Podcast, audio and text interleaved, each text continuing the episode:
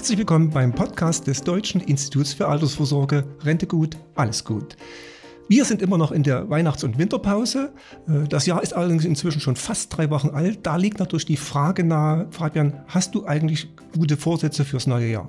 Ich habe zahlreiche gute Vorsätze fürs neue Jahr, aber jetzt ist ja auch schon wieder Mitte Januar, also habe ich eigentlich auch schon alle gebrochen. Na, welchen denn zum Beispiel? Ja, das mit dem Sport, äh, das mit dem Alkohol, also Sport äh, mehr, Alkohol weniger. Und äh, heute musste leider der erste oder vielmehr der letzte Weihnachtsmann dran glauben, aber der erste in diesem Jahr. Na, wenn du deine Vorsätze schon nicht einhältst, dann halte ich zumindest einen von uns ein, denn wir hatten ja versprochen, wir lassen unsere Hörer auch in der Weihnachts- und Winterpause nicht allein. Deshalb haben wir mal gekramt in früheren Ausgaben und haben einige gefunden, die ganz spannend sind. Zum Beispiel, Fabian? Ja, heute soll es um Immobilienkredite gehen für die Hausbesitzer, Wohnungsbesitzerinnen, die ihren Kredit in naher Zukunft verlängern müssen. Ähm, ja, die Zinsen steigen rasant.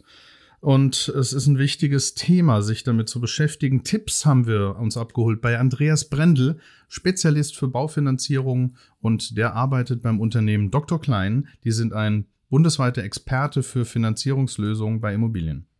Und in das Gespräch mit ihm hören wir jetzt gleich nochmal rein. Rente gut, alles gut, der DIA-Podcast. Herzlich willkommen, Herr Brendel. Ja, danke schön, dass ich hier dabei sein darf. Ja, hallo Herr Brendel. Ich vermute, als Immobilienexperte wohnen Sie natürlich in den eigenen vier Wänden. Sind Sie denn mit Ihrer Finanzierung schon durch oder teilen Sie das Schicksal vieler Hausbesitzer, die bei diesen heftig steigenden Zinsen gerade ja ihren Vertrag auch noch verlängern müssen? Ja, ich bin zum Glück ein Glückskind. Ich habe letztes Jahr im Juni äh, meine letzte Anschlussfinanzierung hier nochmal abschließen können. Okay. Und, äh, Glück gehabt. Ja, Äh, Ideallinie, ja. würde ich sagen. Na, äh, man hat nicht immer Glück. Ich habe 1989 mal finanziert, da habe ich 8% bezahlt. Also ich habe das Glück dann auch mal verdient. ja, absolut. Beschreiben Sie doch mal, wie sich die Zinsen für Immobilienfinanzierung seit Jahresbeginn verändert haben. Ja, ich würde mal einen Trend sehen von Februar an. In Februar habe ich äh, hier noch die letzte Finanzierung für unter 2% 20 Jahre vermittelt. Die Zinsen sind äh, äh, sehr steil hochgegangen.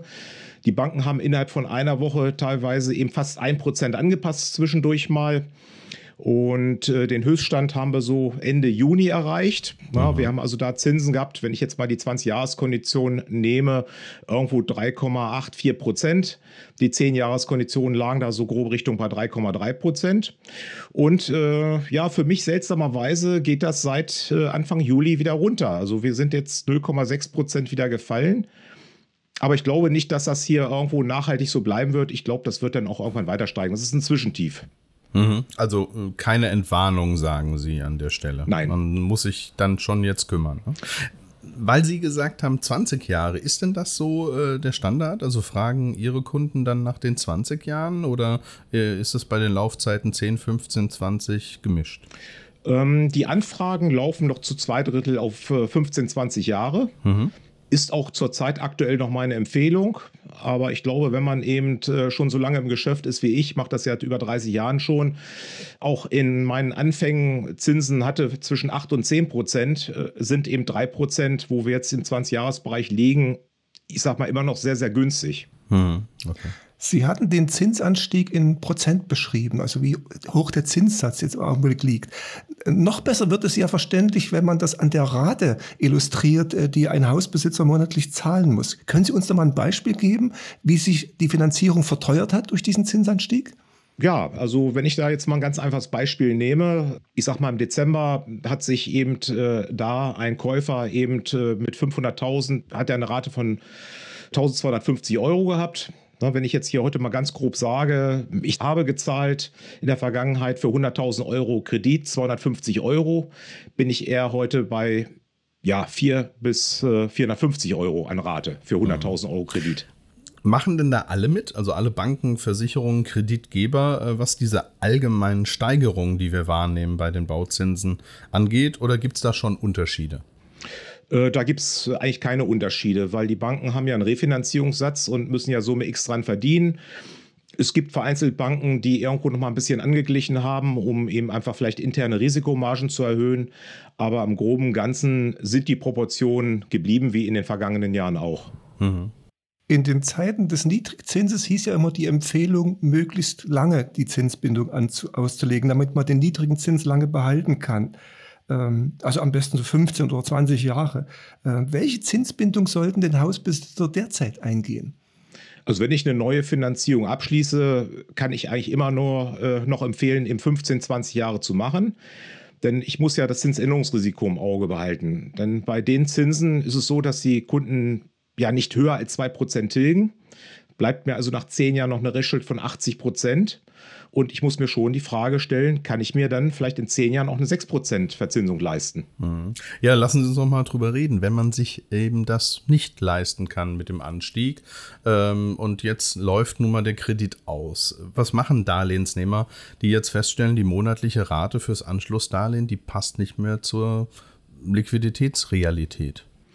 Ja, ich habe das bisher noch nicht gehabt in der Beratung, aber äh, das ist ganz klar eine Sache, die uns äh, in den nächsten fünf Jahren hier äh, äh verfolgen wird, sage ich mal so. Mhm. Ja, was ich machen kann, ich kann die Tilgung auf ein Minimum runtersetzen, damit kriege ich die Rate runter ziehe natürlich die Laufzeit eben lang, aber ich sag mal, wenn ich eben die Leute sehe, die da mit 0,4 Prozent zehn Jahre abgeschlossen haben und jetzt eine Restschuld von 80 Prozent haben und jetzt plötzlich 5 Prozent äh, da zahlen müssen, also ich gehe von aus, der eine oder andere wird da äh, seine Immobilie verkaufen müssen und auch zeitig, bevor er da irgendwo komplett gegen die Wand fährt. Hm, aber machen das momentan die Kreditgeber mit? Also kann man die Tilgung runterfahren bei gestiegener Zinsrate?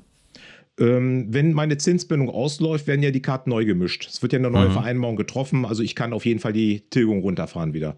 Sie hatten vorhin zwar gesagt, dass sich die einzelnen Anbieter nicht so stark unterscheiden, aber du kannst ja doch den Fall geben, dass man vielleicht äh, bei einem sehr teuren inzwischen äh, finanziert und nach einer Alternative sucht und sich umschaut am Markt und da vielleicht auch günstigere Angebote findet, macht so ein Wechsel äh, des, des Kreditanbieters bei einer laufenden Immobilienfinanzierung Sinn oder ist das zu aufwendig? Nein, das ist nicht so aufwendig. Also äh, wenn ich jetzt ein Immobilien, also ein Kreditinstitut tausche, habe ich eben ja Kosten irgendwo 300, 400 Euro für eben Umschreibung der Sicherheiten. Also die Grundschulden, die da sind, werden abgetreten. Jetzt in der Vergangenheit, auch letztes Jahr, hat sich eigentlich immer gelohnt, eben zu tauschen weil äh, die Banken sind da so ein bisschen entspannt. Die sagen, der Kunde ist jetzt zehn Jahre bei mir, warum soll er äh, jetzt wechseln? Na, und äh, strengen sich da auch nicht groß an. Und wir haben also zwischendurch immer Angebote mit äh, irgendwo ja, äh, Sonderzinsen, die eben sagen, so, wir wollen jetzt hier mal viele Kunden gewinnen, eben in der Anschlussfinanzierung. Und da habe ich eben schon äh, öfters mal eben Unterschiede von 0,5 Prozent. Und bei 0,5 Prozent lohnt sich das auf jeden Fall zu wechseln. Kann man denn mit der Androhung eines Wechsels vielleicht noch bei der bestehenden Bank was Besseres heraushandeln? Lenken die da ein, wenn man damit droht? Das ist so unsere Strategie mit den hiesigen Banken, wo ich eben schon lange Kontakte habe. Äh, sage ich dann, äh, hier ist euer letzter Aufruf.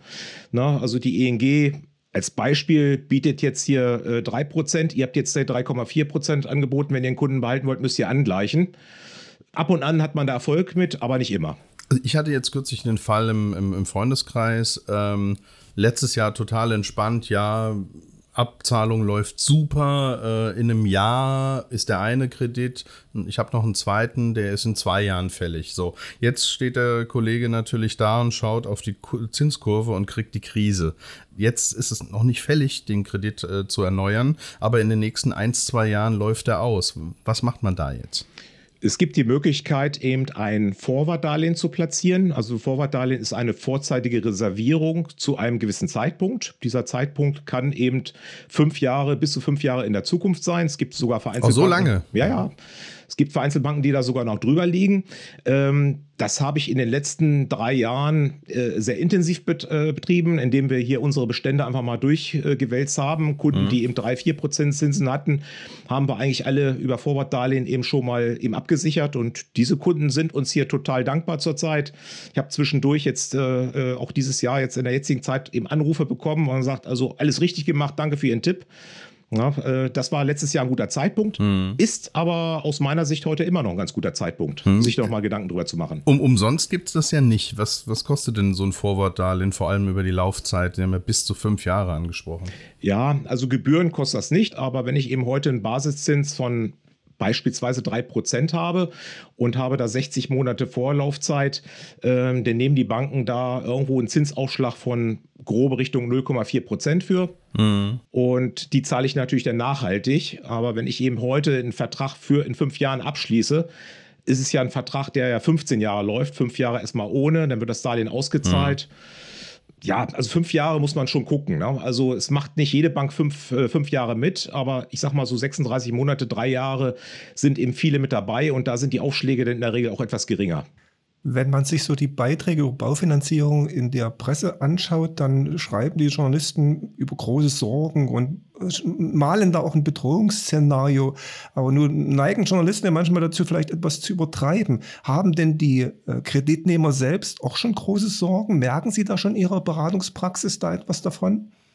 Bei uns in Hannover ist das entspannt, Dr. Klein Hannover, äh, weil wir eben, sag ich mal, zu 80, 90 Prozent eigentlich fast 20 Jahre verkauft haben. Und die Kunden sind alle entspannt, weil die haben Verträge irgendwo zwischen 1, 1,5 Prozent in den letzten drei Jahren gekriegt. Auf 20 Jahre, da brennt nichts an bei. Mhm. Aber da wird sich der eine oder andere doch äh, schwere Sorgen machen müssen, der eben, sag ich mal, nicht bereit war, diese 0,3, 0,4 mehr Zins zu bezahlen, was eben ein 20-Jahreszins eben mehr gekostet hat, weil er eben äh, die möglichst billigste Rate haben will und der muss sich berechtigterweise mit Sicherheit jetzt Sorgen machen. Hm.